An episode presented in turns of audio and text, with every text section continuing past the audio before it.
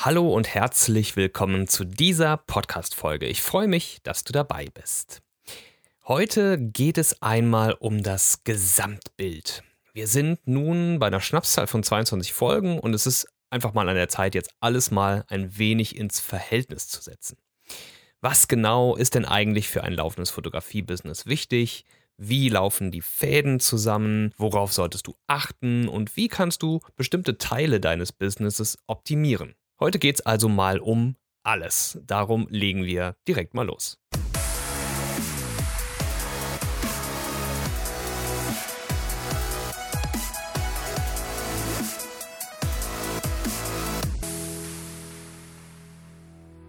Ich weiß nicht genau, an welcher Stelle deines Businesses du gerade stehst. Ich weiß, dass ich unter meinen Hörern aber jede Form von Fotografen habe. Also reine Hobbyfotografen, die, die bereits im Begriff sind, daraus einen Beruf zu machen, diejenigen, die bereits im ersten oder zweiten Anfangsjahr sind und die, die schon seit 40 Jahren Fotograf sind.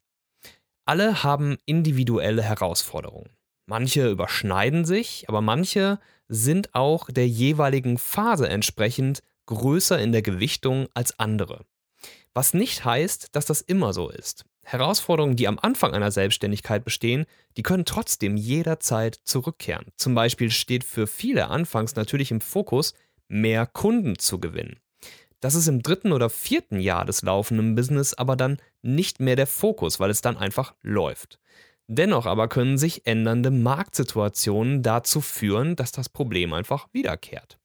Es ist also nicht in Stein gemeißelt, welche Herausforderungen zu welchem Zeitpunkt auf uns zukommen. Aber was ist denn wichtig für ein funktionierendes Business? Wie kann ich dafür sorgen, dass es gut läuft und welche Zutaten gibt es, die ein gutes Rezept dafür ausmachen? Nun, als erstes ist es für mich wichtig, dass du verstehst, dass du in dem Moment, in dem du ein Fotografie-Business startest und selbstständig bist, zu einem Unternehmer geworden bist. Auch wenn du das nebenberuflich machst. In der Sekunde, in der du die Dienstleistung gegen Geld ausführst, bist du ein Unternehmen. Und zwar genauso ein Unternehmen, wie es Apple ist. Apple erschafft etwas und tauscht das gegen Geld. Das machst du auch. Also bist du genauso. Und du bist auch genauso ein Unternehmen wie Nokia. In der Sekunde hast du alle Möglichkeiten, die die beiden Unternehmen auch haben und hatten. Apple ist das wertvollste Unternehmen der Erde, eins, das wirklich viele, viele tolle Sachen erschafft, die alle Menschen haben wollen. Und Nokia war das auch mal. Und was ist Nokia heute? Nichts mehr. Nachdem es die Augen lange genug vor neuen Technologien verschlossen hat, zerstörte es sich damit selbst. Niemand sonst war daran schuld. Nicht die Käufer, die keine Nokias mehr kaufen wollten, nicht Apple, die ein tolles neues iPhone auf den Markt gebracht haben, nur Nokia selbst war schuld. Und die Verantwortung für den Erfolg deines Unternehmens trägt auch niemand anderer als du. Du entscheidest. Du hast die Fäden in der Hand und wenn du denkst, dass du so toll bist und es zum Beispiel ein Privileg ist, mit dir arbeiten zu dürfen, aber kaum einer kommt, dann hat das nichts mit deinen Kunden zu tun, sondern vielleicht mit deiner falschen Einstellung. So wie vielleicht damals Nokia auch falsche Einstellungen hatte. Wenn du aber liebst, was du tust und du alles für deine Kunden tust, um ihnen ein wundervolles Erlebnis zu schenken, wenn du ihnen jeden Wunsch von den Lippen abliest und sie von deiner Leidenschaft überzeugst, dann hast du wohl die richtige Einstellung, so wie auch Apple die richtige Einstellung hat. Du bist also ein Unternehmen und du entscheidest, welche Farbe, welchen Geschmack und welche Lautstärke du hast. Ich persönlich habe ein Modell für mich entwickelt, das sich prima bewährt hat, wenn es darum geht, ein Unternehmen oder ein Business zu bewerten. Ich unterteile ein Business immer in drei Ebenen. Die äußere Ebene, die innere Ebene und die Kernebene. Stellt euch das wie ein großer Kreis vor, in dem ein weiterer Kreis steckt und in der Mitte noch ein Kern zu finden ist. Also ein Kreis in einem Kreis in einem Kreis. Die äußere Ebene ist alles, was von außen auf mein Unternehmen einwirkt und auf das ich so gut wie kaum Einflussmöglichkeiten habe. Die innere Ebene ist alles, was von innen aus meinem Unternehmen herauswirkt und auf das ich zu 100% Einfluss habe.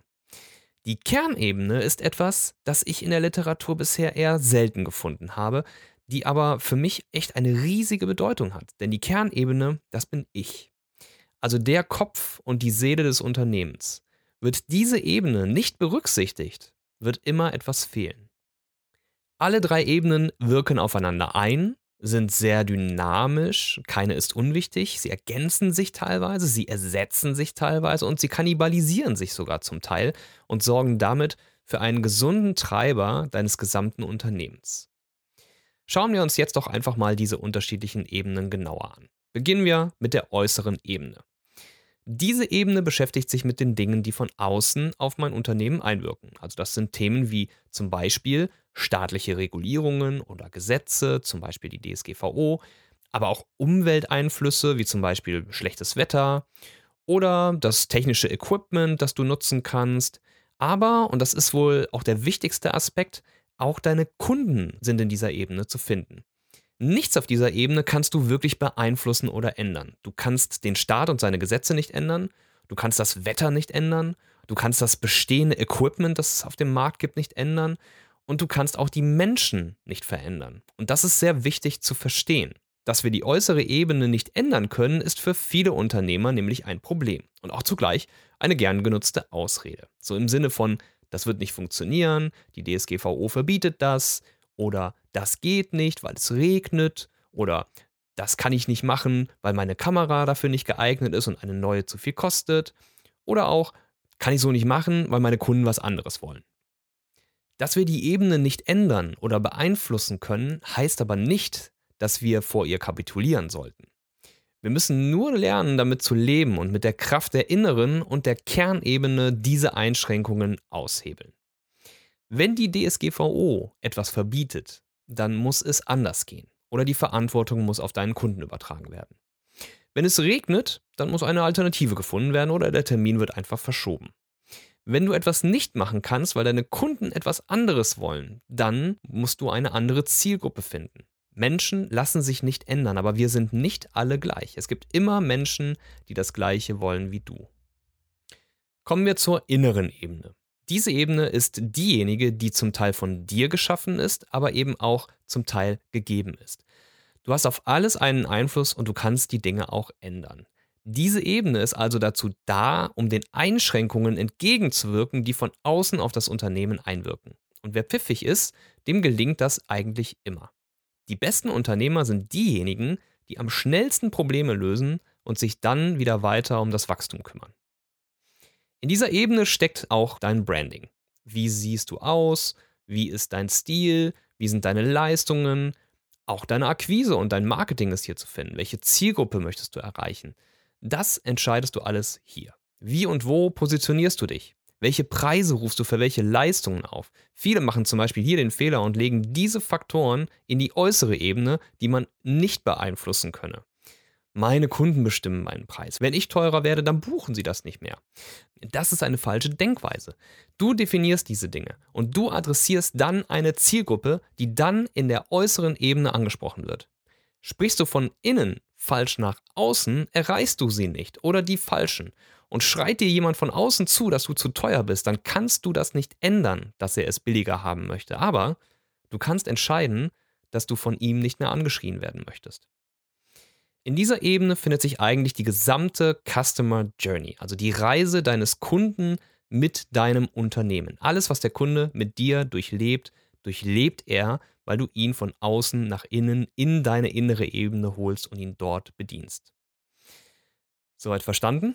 Okay, dann hört es nämlich bei vielen Unternehmen an dieser Stelle auf. Scheinbar reicht das ja auch erstmal für ein funktionierendes Unternehmen aus.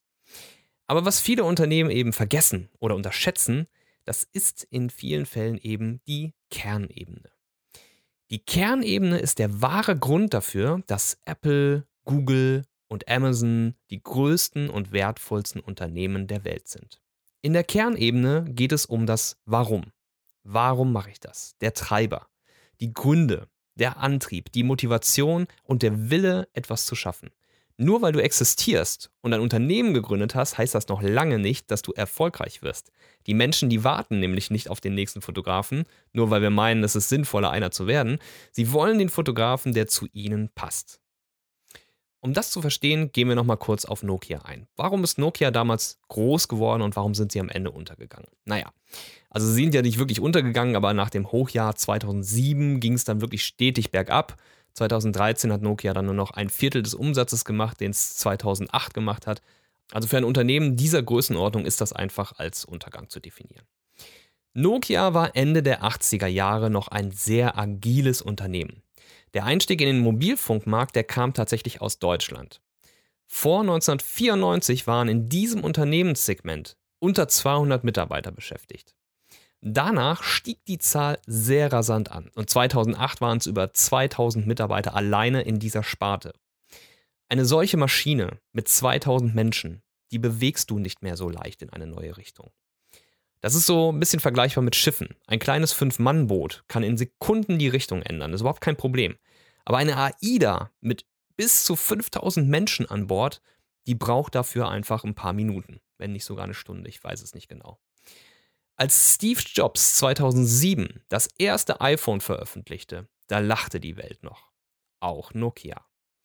Aber sie haben alle nicht lange gelacht, denn der tiefe Fall, der ging wirklich sehr schnell. Nokia schaffte es im Kern nicht, seine innere Ebene gegen diese äußeren Einflüsse zu schützen und sich dann neu auszurichten. Apple hingegen schaffte als flinkes kleines Unternehmen mit einem starken Kern seine gesamte innere Ebene auf den Markt auszurichten. Und was kaum bis selten möglich ist, sie schafften damit sogar die äußere Ebene und damit die Menschen zu verändern. Denn schaut euch mal um, wie wir heute ein Mobiltelefon verwenden. Es hatte kompletten Einfluss auf unser gesamtes Leben. Das hat Apple aber nur von ganz innen nach ganz außen schaffen können, weil sie eben nicht versucht haben, die äußere Ebene ändern zu wollen. Der Antrieb kam vom Kern, vom Kern nach außen. Andersherum geht's nicht. Ein starker Kern kann die Welt verändern. Und genau darum hängt am Ende alles von dir ab. Alles, was du auf der inneren Ebene platzierst und ausrichtest, muss mit deinem Kern übereinstimmen und von ihm initiiert sein. Passt das nicht, ist diese Ebene nicht vollständig. Sie schwächelt und die funktioniert vielleicht gar nicht.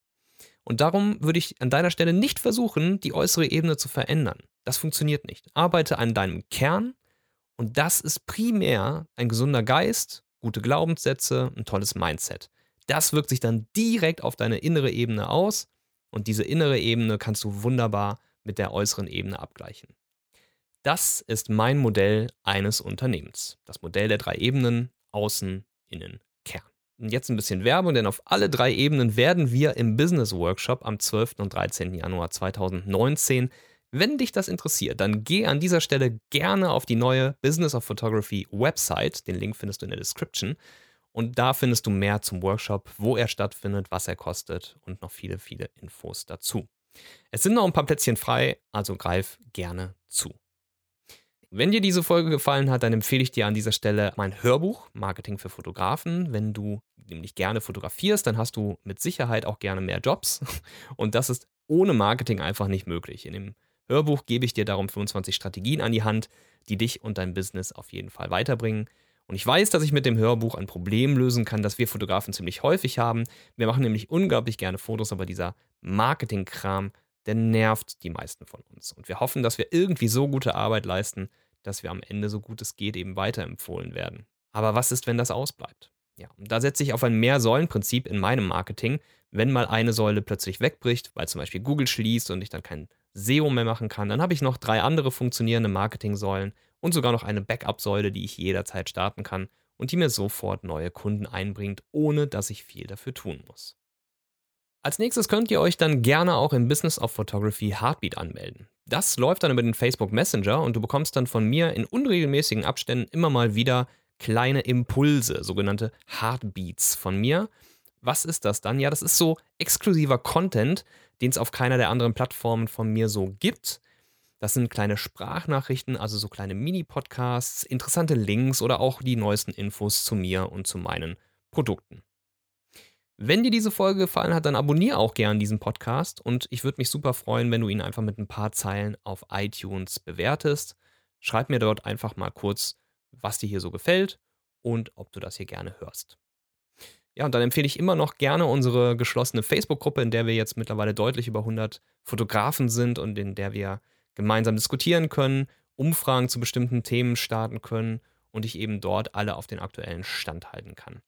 Wenn du in diese Gruppe eintrittst, dann würde ich dir empfehlen, auch irgendwie den Abonnieren-Button zu drücken oder sowas, weil ich nämlich das Gefühl habe, dass man sonst dort nicht benachrichtigt wird, wenn ich dort Inhalte eingebe. Das Problem habe ich jetzt seit, seit ein paar Wochen und ähm, deswegen würde ich dir empfehlen, wenn du dort eintrittst, dann mach das direkt so, dass du irgendwie diese Beiträge von mir abonnierst, damit du das auch mitbekommst.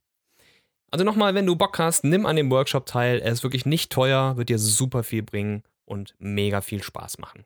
Ich danke dir fürs Zuhören, wünsche dir eine mega erfolgreiche Woche. Hau rein, bis dann, mach's gut.